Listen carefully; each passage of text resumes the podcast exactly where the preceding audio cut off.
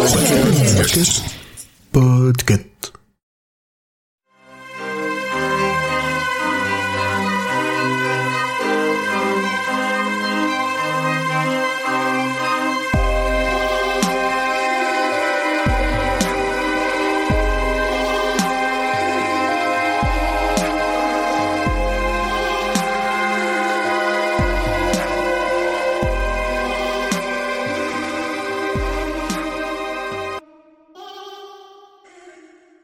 je propose de passer à l'importance du livre dans la bibliographie et l'univers de King par Grand Poil. Générique. Merde, mon texte.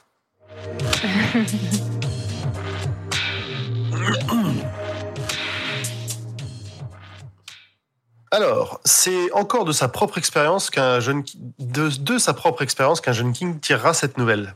Alors qu'il allait rejoindre l'université, il avait peu d'argent et il accepte un boulot dans une filature euh, délabrée à Lisbon Falls. Il entend parler du nettoyage régulier des sous-sols où les ouvriers y aperçoivent des rats gros comme des chiens. Ah, clin d'œil. On y retrouve des thématiques euh, pas mal appréciées par King, les employés col bleu exploités et maltraités par des patrons capitalistes peu scrupuleux. C'est aussi la troisième histoire de King à être publiée. Donc il est quand même... euh, On est vraiment sur ses, sur ses tout débuts là. Et c'est euh, en 1970, on a déjà dit, que King vend la nouvelle que nous venons de parcourir au magazine Cavalier pour la somme rondelette de 200 dollars. Énorme pour l'époque. Et pour King surtout, qui n'avait pas d'argent. Euh, L'employé réel de la filature qui lui a raconté l'histoire bénéficie d'une promotion dans la nouvelle. Il devient chef d'équipe. Et du coup, il suit une fin de vie moins encourageante aussi. Euh, toute cette nouvelle est un, est un miroir et au final, on pourrait dire un hommage à celle qui aurait dû apparaître dans la première version de Salem. En effet, le personnage de Jimmy Cody devait être dévoré par une horde de rats dans une séquence particulièrement horrible au lieu de finir empalé sur des couteaux. Son éditeur a fait entendre au réseau à King car il était certain que Doubleday, le, le, le- comment dire, celui qui publiait les, les romans de King, ne- ne- n'accepterait jamais une telle scène. Et euh, pour finir, le nom du personnage principal, Hal, et le Hall, comme tu dis aussi. je- moi, je l'ai plutôt dit Hal tout le long, mais euh, Hall en, en Quantum. anglais. Quantum. C'est le même nom de famille que les amis d'enfance de King. Voilà, non, mais King, petit- il est très fort pour ça. Je veux dire, il écrit euh, une histoire horrible euh, où une femme euh, risque de mourir attachée à son lit parce que son mec est nul et qu'il y a un psychopathe avec des bites autour du cou qui se balade et il dédie ça à sa femme et à ses belles-sœurs, quoi. Et là, euh, là, il fait mourir des gens dans une cave de manière horrible et il leur donne le nom de ses amis d'enfance. Non mais franchement. C'est sympa, un petit clin d'œil à des gens qui l'apprécient a priori beaucoup en plus. Hein. Des vrais amis qui sont restés longtemps, pas juste euh, des mecs qui l'aimaient pas. Bon, en tout cas, c'était tout pour moi sur les adaptations, euh, sur ce que la place de l'œuvre dans. Ah oui, on sent que ça a une grosse, grosse importance dans l'œuvre de King, euh, cette nouvelle. C'est la troisième, puis c'est la troisième truc une qui nouvelle, publie, quoi. ça fait 25 pages. euh, Oh ouais, là là, je et pense dire qu'il y a qu'on a- on attaque déjà notre troisième heure d'enregistrement et qu'il va être temps de parler des adaptations. J'espère qu'on on aura un peu de temps.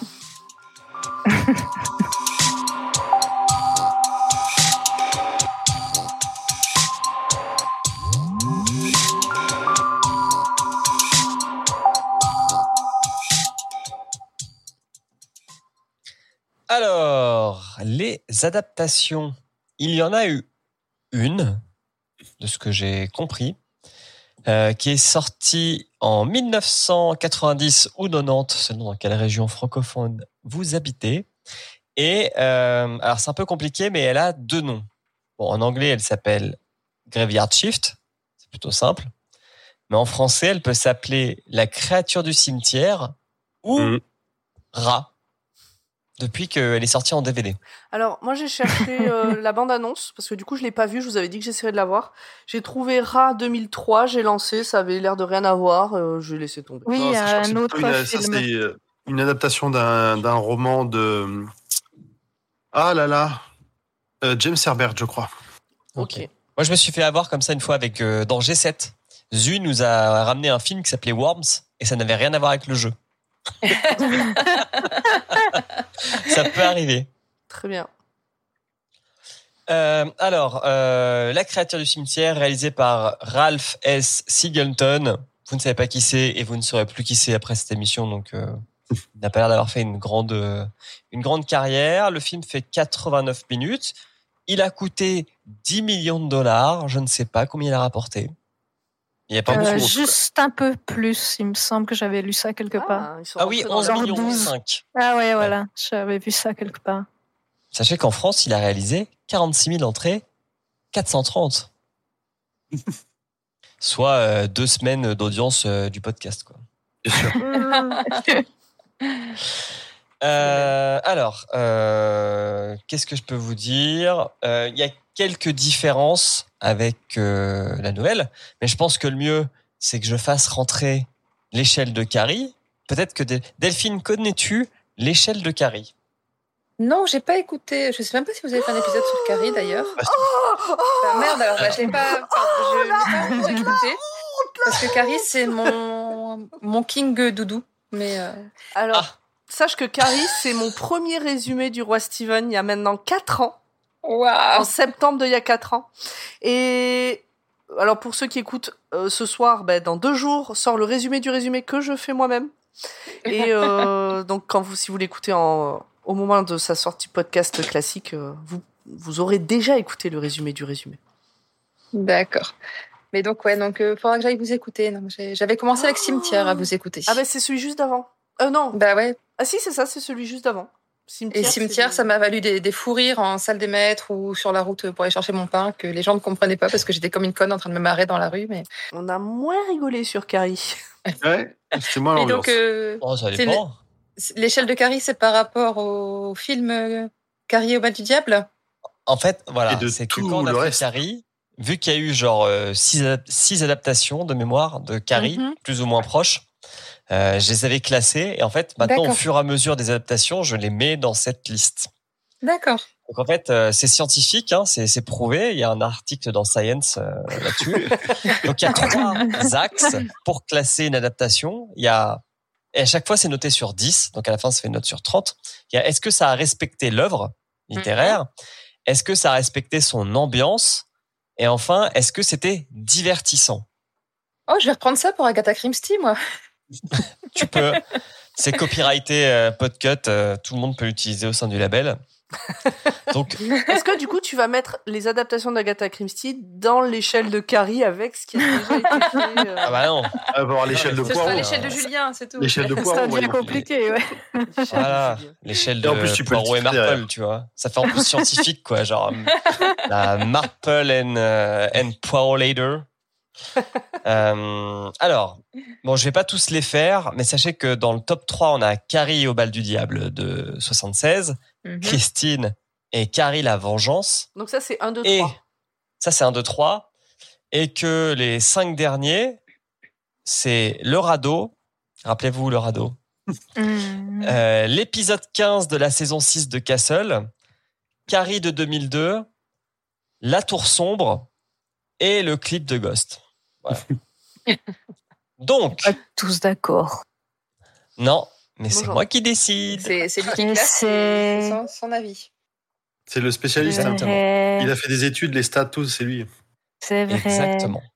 Donc, première euh, note que je dois donner, hop, je rouvre mon petit truc, c'est respect de l'œuvre, et j'ai mis 7 sur 10. Hmm. Alors Quand même, quand même. Bah ouais, Ah bah. C'est une des meilleures Bah. notes que t'aies mis, non? C'est pas mal fidèle, hein. 7 Euh, sur 10, c'est pas mal. Ouais, On est- c'est assez rare, C'est une euh. des meilleures notes que t'aies mis, il me semble, pour ce... Les carrés étaient bien collés, étaient bien quand même. hein. Il y avait- Bah attends, je vais, je vais le rouvrir.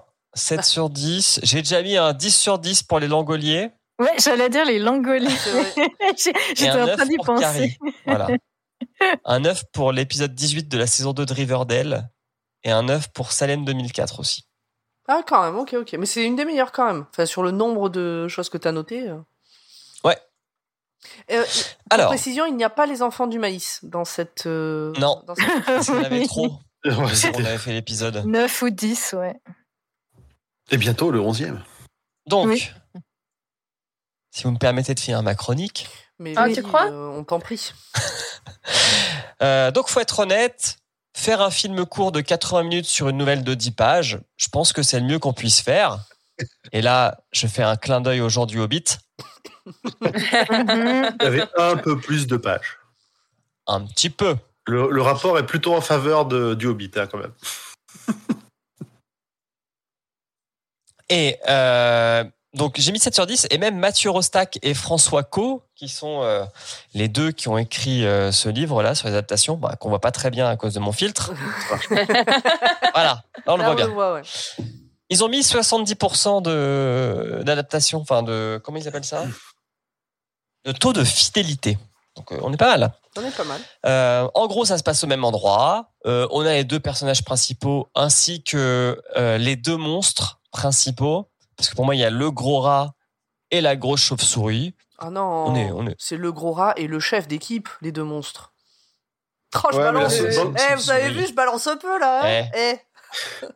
La révolution. Et retrouvez Pomme à la fête de l'UMA euh, ce week-end. euh. Euh, et j'ai, alors j'ai enlevé un point parce que c'est là où intervient ma théorie. Donc ça s'appelle La créature du cimetière. Il faut savoir que un an avant est sorti au cinéma Cimetière.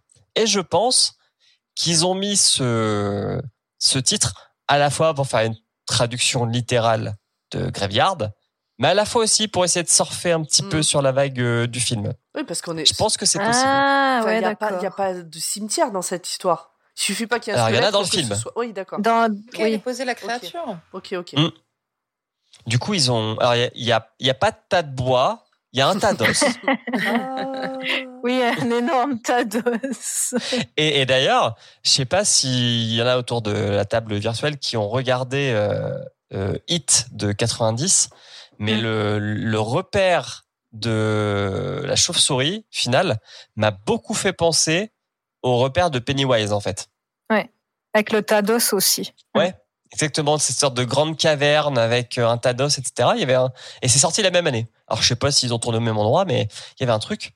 Mais en fait, je réponds à ma propre question. Avez-vous remarqué que j'ai fait une formation sur euh, l'expression orale? Car il faut poser des questions rhétoriques pour entretenir le rythme de ce qu'on dit. Et donc, ce film, il a été tourné dans le Maine. Et je pense que c'est le film, il y a l'usine qu'on voit. Alors, il y a un clin d'œil à, à Stephen King parce que l'usine s'appelle Backman. Oh. Ah oui. Euh, et elle a été tournée à Bangor. Mm. Oh Et oui, Eh donc au moins ils ont été au plus proche? Exactement, ils ont été au plus proche euh, de l'auteur. Euh, donc j'ai enlevé un point pour le titre parce que pour moi, euh, créateur du cimetière, c'est pas ça. En plus, ils ont rajouté un cimetière pour vraiment raccorder. Et l'autre truc qui est un peu inutile, c'est le love interest en fait, parce que dans, le, li- dans la, la nouvelle, il y en a pas. Ils ont Entre collé Et un là, dans et, l'histoire euh, entre le chef Entre Al et le chef Alors, non. Ah, ça, j'aurais bien aimé, mais. En fait, euh, le chef, bah, il utilise un peu sa position de chef pour euh, draguer des, des femmes. Et à un moment, ça se passe mal. Il y en a une qui l'envoie dans une meuf qui drague, qui l'envoie dans lui, il l'envoie dans l'équipe de nuit. Ce qui fait que elle lui défonce sa voiture et en plus sa voiture, elle ressemble un peu à Christine. Je sais pas si ils ont été poussés de vie, ça va aller jusqu'à mettre une Plymouth, Bonne mais on dirait question. une Cadillac qui ressemble un peu à une Plymouth, mais noire. J'ai pas fait gaffe, ouais. Et après, euh, lui, en fait, se lie d'amitié avec un, avec une, une femme qui travaille aussi euh, dans la tisserie. Mais ça n'a pas d'intérêt et ça passe pas le test de Bechdel, pour sûr. Ah, il fallait euh, quand même, enfin, il, il fallait qu'ils trouvent un moyen de rallonger un petit peu, de rajouter du contenu. Et puis, et ils ont rajouté des femmes dans une nouvelle où il n'y en avait pas une seule. C'est ça, ouais. Alors, si je peux me permettre, euh, si vous écoutez la réponse D, vous savez qu'on dit Bechdel et pas Bechdel. Ah, pardon. Prends ça, le Becquerel. Euh, Le Becherel. Ça s'écrit pas pareil. La jolie pomme qui. euh, Et pour moi, le, Deuxi- le Becquerel, c'est un petit cours d'eau qui passe à Lille, mais euh, en souterrain. je savais Oh. pas. C'est pas une unité de mesure aussi en chimie, Aussi, ouais. Oh, Ah, Je radiations. pas de la radioactivité. Ouais, je en physique Ça me dit quelque Ouais. chose. Et j'avais, pris une note que, que la nana venait de Castle Rock. Ah oui, c'est vrai. Et d'ailleurs, Euh, J'ai pas vu la série Castle Rock, mais à ce qui paraît, dans la saison 1 de Castle Rock, on voit la filature qu'il y a dans ce film. Ah, ok. Je l'ai lu dans des livres. Euh, donc, respect de l'ambiance.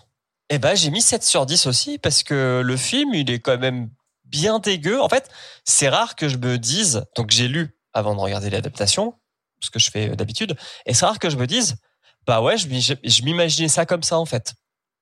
Euh, avec au début les, les rats un petit peu mignons qui te regardent, et puis après quand tu descends euh, d'un étage, les rats qui sont un peu moins mignons et qui font pas que te regarder. Et puis après, euh, même quand ils jouent avec le jet d'eau, là, ils font du ball trap avec le jet d'eau et les canettes. Franchement, euh, j'aurais, si j'avais dû dessiner ou réaliser un film, j'aurais essayé d'avoir ce qui a été obtenu par par le réal. Hmm. Donc voilà.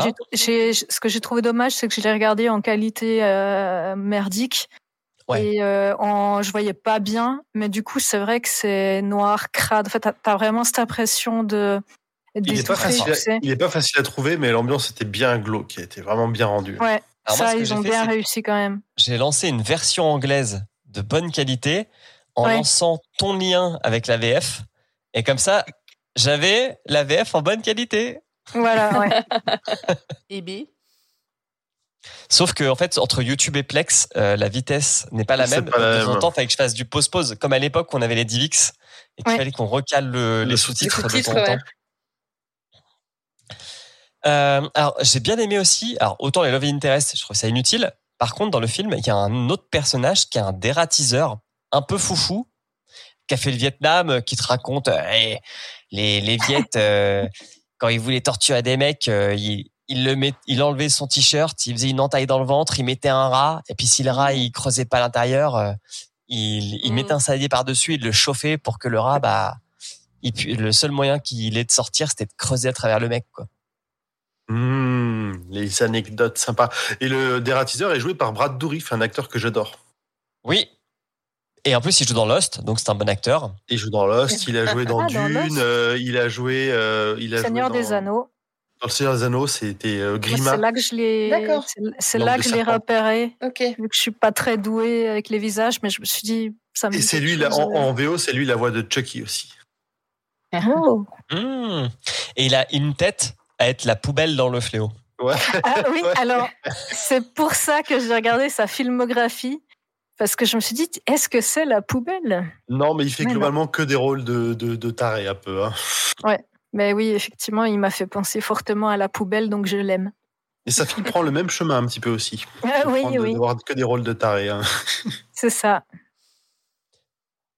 Et en divertissement, notre euh, troisième note, j'ai mis 8 sur 10 parce que j'ai passé un bon moment.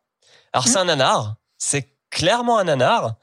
Les, les, les acteurs, j'ai mis mettre les potards à 2000 parce que le Warwick, il fait vraiment le méchant et puis le fou, il fait vraiment le fou. Il y a que l'acteur principal qui est un peu nul. On pas se mentir, il, il est un peu fadasse, quoi. Mais les monstres, ils sont bien faits. C'est vraiment les monstres des films d'horreur des années 90, faits en mécatronique, avec les trucs qui dégoulinent et tout. Ouais. Euh, qu'on te montre pas trop pour que ce soit ton cerveau qui fasse euh, plutôt le, le travail d'épouvante que ce qu'on voit ce qu'on voit vraiment. Et je trouve que c'est un bon film de samedi soir quoi. T'as envie de passer un petit moment pas trop prise de tête avec euh, ton ou ta chérie, avec tes potes. Bah tu te mets ça, ça dure 1h20, c'est court. Que bière, une bonne Euh. pizza. T'as une bonne soirée. Ouais. Il est un petit peu lent et j'ai noté, donc dans le livre toujours de Rostak Eko, une phrase qui m'a fait rire. Euh, de fait, le rythme s'en ressent. Euh, alors pourquoi il parle de ça? Pop, pop, pop. Oui, parce qu'en gros il dit que l'intrigue elle avance pas parce que personne pose de questions dans le film, à part le héros principal. Euh, Je vais vous lire parce que c'est le- le- les phrases sont intéressantes. Parce qu'il faut bien meubler autour du court matériau de base pour atteindre la, durée syndicale d'une heure vingt, le réalisateur et son scénariste composent autour de la vie d'une petite ville à peine industrielle du Maine. Ses cols bleus bien lourds, comme il faut. Alors il y a des blagues sexistes. euh, Le peu de fois où les mecs euh, parlent, c'est des remarques sexistes. Ces femmes pas trop farouches, ces patrons caricatur- caricaturaux à souhait, ces petits jeunes qui se posent pas de questions, à part quand l'intrigue l'exige. De fait, le rythme s'en ressent et la créature du cimetière peine à cacher son gros ventre mou. Ça m'a fait rire d'imaginer un film avec un gros ventre mou. Voilà. Comme les chats. En attendant, sa descente symbolique aux enfers. Et c'était plutôt bien résumé. Oui. Euh, voilà. Et donc du coup, avec ces notes, 7 et 7 et 8, ça fait plutôt une bonne note tout ça. Bah oui, bizarrement. Bizarre. Bah ouais, mais c'est parfois tu t'es déçu en bien. Tu t'attends à rien et bam, t'as un truc qui te plaît. Mais parce que avec les retours que tu nous as fait à chaud, euh, je m'attendais pas à cette note-là. Oh là là, c'est Bah. vraiment un nanar, euh, il baigne dans son jus. euh. Bah, c'est clair, Ouais. ouais. Ouais, mais Ouais, c'est un ça, bon ça reste, nanar de ça reste un l'époque. divertissement. Un nanar, ça peut être très divertissant hein, quand c'est bien fait, Mm. euh, quand c'est suffisamment nanardesque. Pour ne En pas fait- être un navet. Tu vois, il y a une- Avec ouais, c'est des- ça. La, avec la- la- la- la- la frontière entre navet et nanar, elle est, elle est, elle est fine. Euh, Tu sais, avec la... Moi, ce qui me fait le plus rire, c'est plus rire, c'est le... le doublage des nanas un peu badass de l'époque. Euh, Tu sais, elle parle toujours avec un chewing-gum, genre ouais, vas-y, hein. ouais. hein. T'as toujours l'impression qu'elles ont un chewing-gum dans la bouche et ça, ça me fait hurler de rire, quoi. Ah bah c'est dans son jus, hein. C'est très année, euh, bah, Ouais, c'est début années 90 aux US Ouais, ouais, euh, à la campagne quoi. c'est vraiment une signature. hein.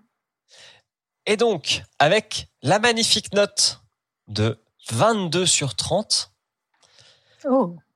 et ouais, la créature du cimetière arrive troisième ex aequo avec Carrie la Vengeance et l'épisode 2 de la saison 5 de Glee. Il est juste au-dessus de la part des ténèbres.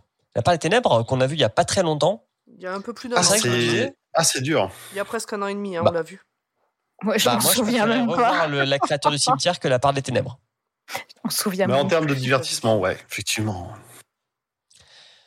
Euh, voilà, c'est tout pour moi. J'ai à peu coup, près dit tout ce qu'il y avait à dire. fait. euh, tu fais. Ah bah oui, oui, je recommande. euh, ok. Bah, faut, faut pas avoir peur des rats, faut pas être misophone, et faut pas avoir peur du sang, quoi. Certes.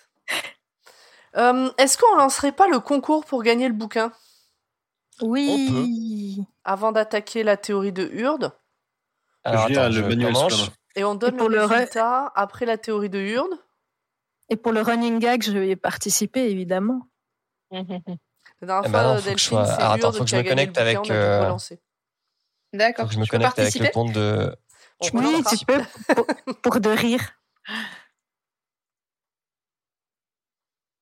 Après, remarque, c'est comme c'est un recueil de nouvelles, euh, c'est pas comme les autres fois où le gagner, ça te Oui, tu peux quand même lire le ça sert à reste. rien. Mm, mm. C'est que tu peux lire le reste. Mhm. Ah, mais j'ai relu le reste après.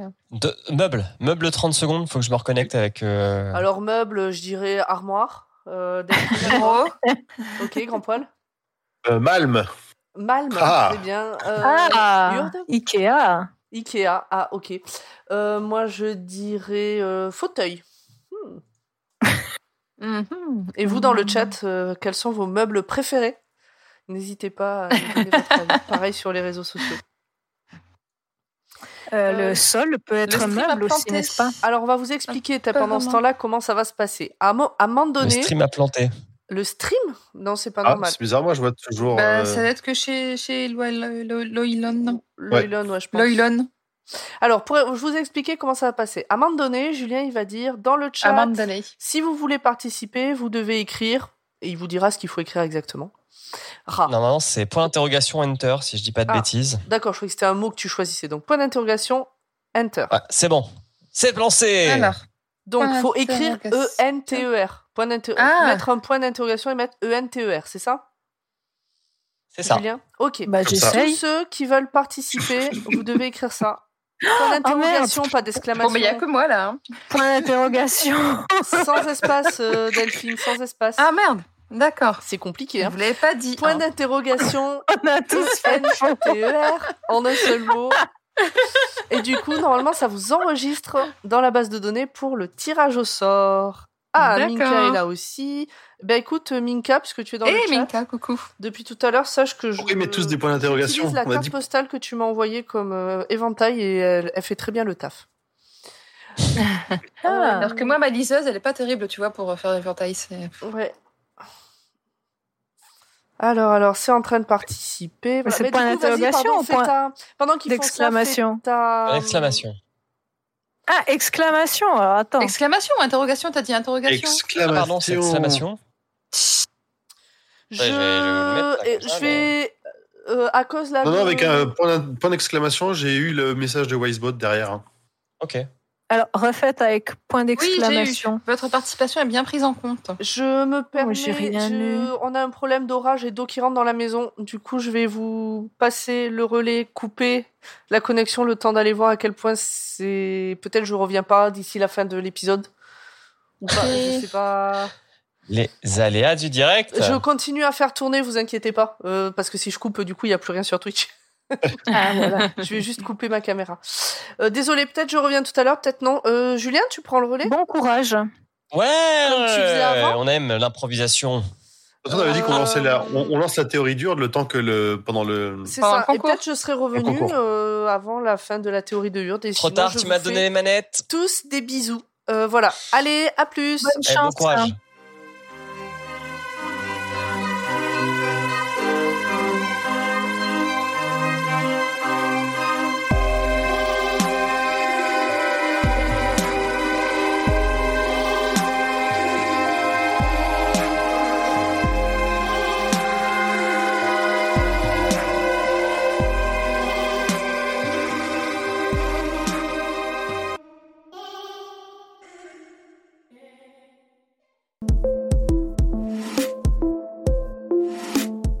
C'est Emily.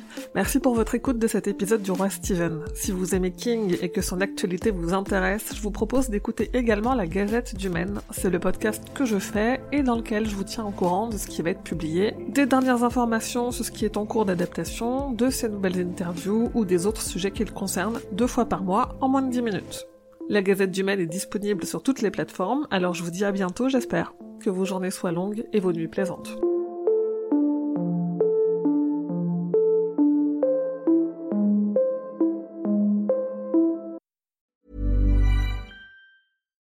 When we're on a budget, we still deserve nice things. Quince is a place to scoop up stunning high-end goods for 50 to 80% less than similar brands.